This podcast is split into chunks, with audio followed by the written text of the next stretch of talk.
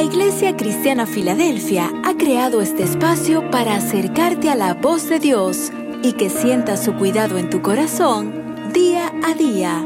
Iglesia Cristiana Filadelfia, un lugar de amor fraternal. Dios te bendiga, amada iglesia y amigo que tiene la oportunidad de escuchar este audio devocional que nosotros como iglesia hemos preparado con mucho amor para que podamos comenzar el día meditando en la palabra de Dios. Y mi nombre es Gerardo Morán. Quisiera compartirte este breve devocional que he titulado Tu Señor jamás abandona. Y quisiera leer el Salmo capítulo 9 versículo 10 que dice, En ti confían los que conocen tu nombre, porque tú, Señor, jamás abandonas a los que te buscan.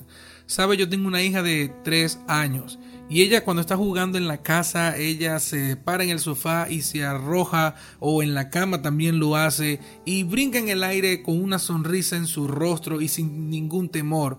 Y ella no lo hace porque caer no duela, porque ella sabe que si cae al suelo se golpea duro o porque domina mucho el uso de sus piernas. Ella se arroja desde el sofá o de la cama porque tiene confianza de que su papá está cerca.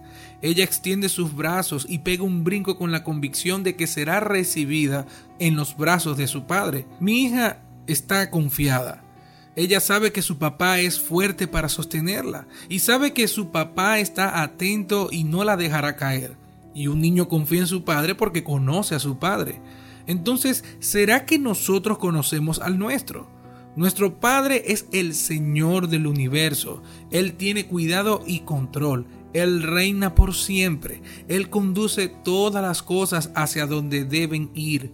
Él juzgará al mundo con justicia. Dios no necesita nuestra ayuda. Él es bueno y soberano. Y aún en medio del dolor podemos levantar nuestro clamor hacia el Señor. Pero este clamor no es un clamor sin esperanza. La oración de los redimidos tiene que ser una oración llena de confianza porque hemos conocido a nuestro Dios. Conocemos su poder, conocemos su bondad, sabemos que Él es refugio de los oprimidos, es su baluarte en momentos de angustia, lo dice en el versículo 9. Nosotros sabemos que el pecado y la muerte no tienen la última palabra en la vida del creyente. Cuando contemplamos a Dios en medio del dolor y de la incertidumbre, podemos adorar porque conocemos a aquel que ha vencido. Él no se quedó mirando la injusticia desde su trono. En el tiempo perfecto, Él descendió y cargó la injusticia sobre su cuerpo. Él fue molido por los impíos para que pudiéramos ser contados entre los justos. Este es el Dios a quien adoramos y este es el Dios en quien confiamos. Los tiempos difíciles nos recuerdan que no confiamos en Dios porque tenemos comodidades terrenales.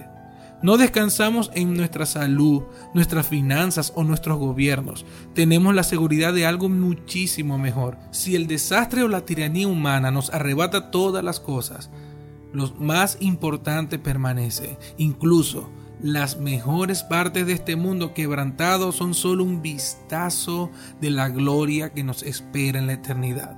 En el tiempo de escasez podemos colocar nuestra mirada en nuestro mayor tesoro, que es nuestro Salvador, y depositar nuestra confianza en Él.